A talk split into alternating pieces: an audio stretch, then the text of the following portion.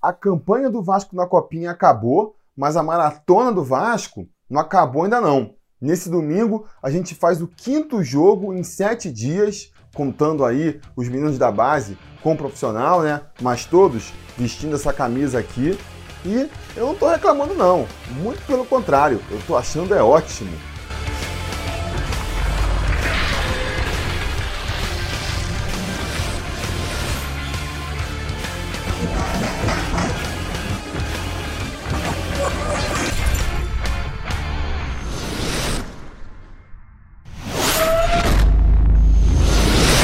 Fala, torcida vascaína Felipe Tiru de volta na área, porque tem jogo do Vascão. Pois é, nesse domingo, às sete e meia da noite, com transmissão exclusiva por pay-per-view, o Vasco recebe o americano em São Januário pela terceira rodada da Taça Guanabara, a primeira fase do Campeonato Carioca 2019.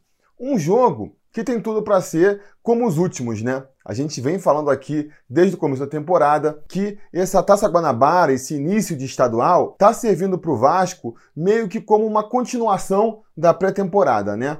A gente tem escalado o time reserva aí, os nossos principais jogadores estão se readequando ainda, estão se recondicionando pensando no longo da temporada, não só no campeonato, né? E até por conta disso, a gente vem jogando com muitos jogadores reservas, do meio para frente, dá para dizer que é todo mundo reserva. E a boa notícia, a boa notícia é que apesar disso, nós estamos conseguindo as vitórias. O Vasco é o único time com 100% de aproveitamento no campeonato, é um time que vem conseguindo vencer com certa facilidade, dá para dizer, mesmo sem a vitória ser a prioridade momentânea do clube. A prioridade agora, que a gente comentou, é a preparação dos seus jogadores. Eu acho isso um ótimo sinal, significa que a gente está no caminho certo, que o elenco é qualificado, né? Afinal de contas, se mesmo sem estar focado em vencer, a gente consegue vitórias, e às vezes até vitórias expressivas, como foi o caso contra o Volta Redonda, significa que a gente está no caminho certo.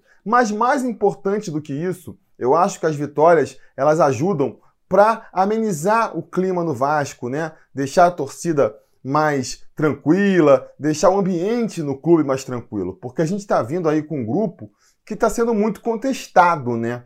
O próprio Valentim, que é o técnico, está sendo muito contestado. Metade da torcida, eu arrisco dizer, não quer ver mais ele no clube. Os jogadores também, é, mesmo os que já estão no clube, tem muitos jogadores contestados. O Fernando Miguel está sendo muito contestado. O Erley, o Raul, só para ficar nos que estão sendo escalados agora. Os reforços que vieram também são todos apostas, então são jogadores que a torcida não conhece.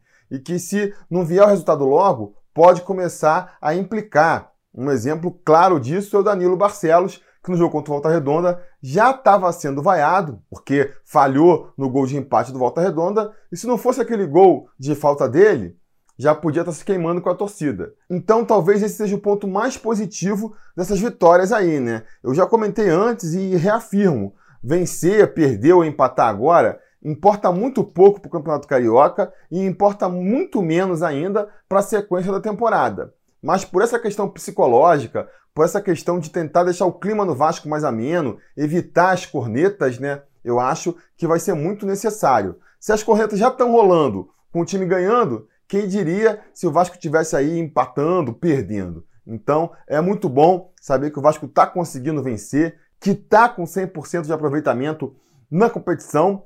E digo mais, vai continuar, vai continuar, porque eu não acredito que o americano possa fazer frente para o Vascão, não. Por alguns motivos, né? O primeiro é que o Vasco, que nem a gente já disse aqui, está nessa fase de preparação, então a tendência é que a cada partida o time evolua, tanto coletivamente, apresentando um esquema tático mais claro, um futebol mais objetivo, quanto individualmente. Né? A gente espera ver as peças aí a cada partida rendendo mais, fora a entrada dos jogadores principais aos poucos no time. A gente já teve Thiago Galhardo entrando no final contra o Madureira e resolveu.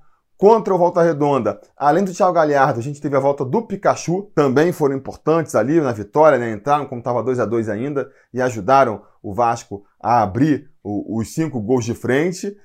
E nessa partida contra o americano, a gente pode ver a estreia também do Bruno César. Talvez seja a grande atração da partida aí, o Bruno César, que deve ser relacionado para o banco de reservas. E se tudo der certo, vai entrar ali, faltando 15, 10 minutos para acabar o jogo, não vai ser muita coisa, mas a gente já vai poder ver um pouco aí do Bruno César, que é a grande aposta, né? Que foi a grande contratação do Vasco para essa temporada. É um grande atrativo desse jogo, sem dúvida. Fora isso, a gente joga em São Januário. São Januário é um lugar onde o Vasco ainda sabe se impor com muita firmeza, onde o Vasco tem um índice de aproveitamento muito alto, principalmente se a gente for comparar com times pequenos do estadual. Aí o Vasco sobra com folga e é difícil de acreditar só por isso que o americano possa é, arrancar pontos do Vasco nessa partida. Mas além disso tudo, ainda tem o próprio americano que não está inspirando muita confiança aí não. O próprio é, campista vascaíno, né, canal que eu já indiquei aqui, e ela de Campos, como o próprio nome dele diz, né, acompanha o americano de perto, falou que o time dos caras é muito fraco. A campanha deles aí meio que indica isso, né? Tomaram de quatro do Fluminense, que também não é nenhum timão. Então, por conta disso tudo, eu acredito sim que o Vasco vai ter uma vitória nesse domingo, uma vitória tranquila sobre o americano. E quem devem ser os jogadores que vão liderar o Vasco aí para mais essa vitória? Vamos ver aí então a possível escalação do Vasco. Começando no gol com o Fernando Miguel. Até acho que o, o Valentim podia dar uma chance para o Jordi aí, até para a gente ver como é que o nosso goleiro reserva atuaria, né? Mas isso não deve acontecer. O Fernando Miguel deve ser mais uma vez o titular. Na lateral direita, vamos novamente ter o Cáceres, que entre os jogadores que chegaram para essa temporada, talvez seja o que esteja melhor atuando, mais agradando a torcida aí, né? Fez uma boa partida contra o Madureira e mais uma boa partida contra o Volta Redonda. Ao seu lado, o Erley saiu ali muito cansado no jogo contra a Volta Redonda, mas parece que foi só cansaço mesmo, então deve estar disponível para essa partida contra o americano. E ao seu lado, Leandro Castan, zagueiraço aí, capitão da equipe, né?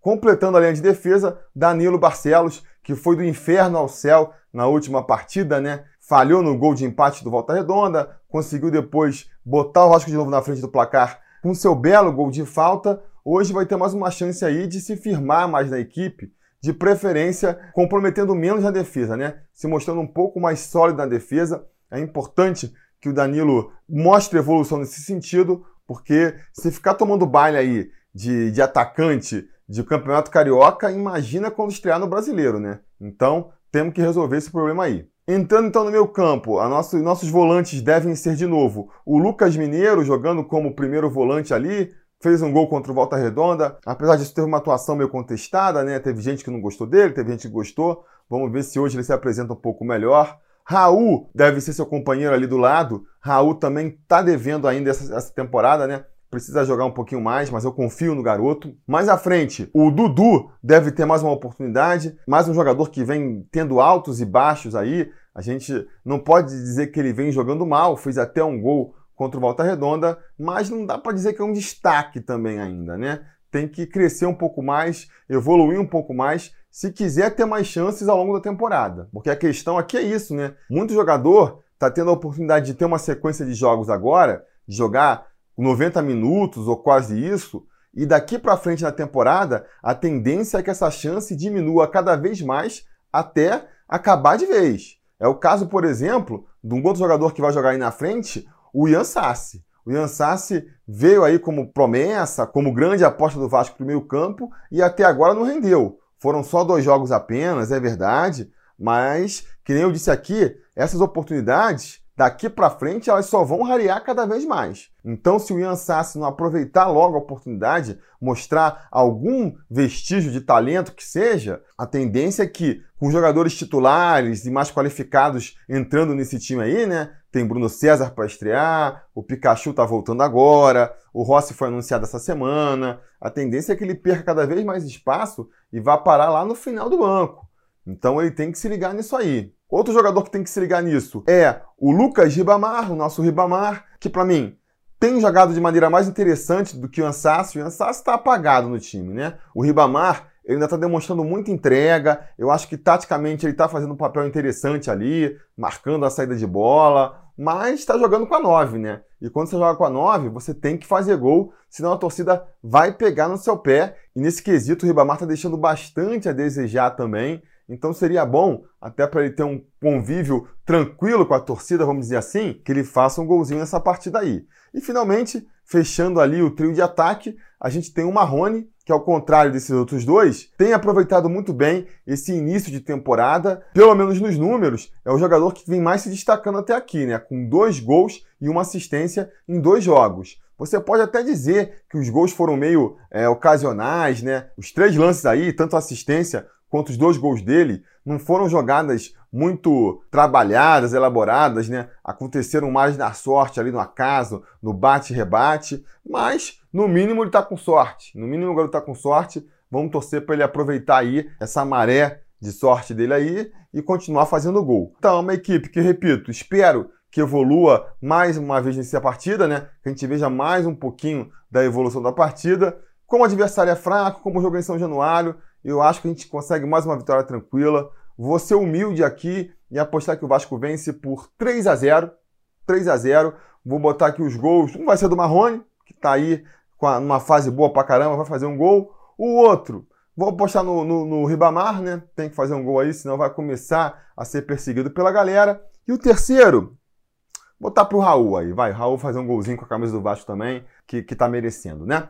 Então é isso, 3 a 0 pro Vascão. Diga aí nos comentários quanto você acha que vai ser essa partida, suas expectativas sobre a partida. Se você gosta do Sobre Vasco, quer que a gente continue fazendo aqui vídeos todos os dias, que a gente melhore cada vez mais a qualidade do canal, considere se tornar um apoiador recorrente. Você tem duas maneiras de fazer isso. Você pode fazer pelo Apoia-se, o apoia.se barra sobre Vasco, a partir de R$ reais por mês. Você já está ajudando o canal a ficar no ar. Ou então, maneira mais prática ainda, sendo membro do canal aqui no YouTube. Ó, tem um botãozinho aí de Seja Membro, se você está vendo isso no desktop. Se você está vendo isso no celular, vai ter o link aí na descrição do vídeo. Você clica lá, R$ reais por mês você já ajuda a gente a continuar aqui e ainda tem direito a benefícios exclusivos. Aí vai depender da categoria que você vai escolher, mas, por exemplo, você vai participar do nosso grupo exclusivo no WhatsApp só para conselheiros do Sobre Vasco. Então, considere aí ajudar o canal, caso você possa, caso você queira ver o Sobre Vasco aí por muito tempo ainda. E também não deixe de voltar mais tarde, né? Porque se tudo der certo e nada der errado, depois da partida a gente volta aqui para comentar o resultado. Beleza? Tá combinado? Então tá combinado. A gente vai falar.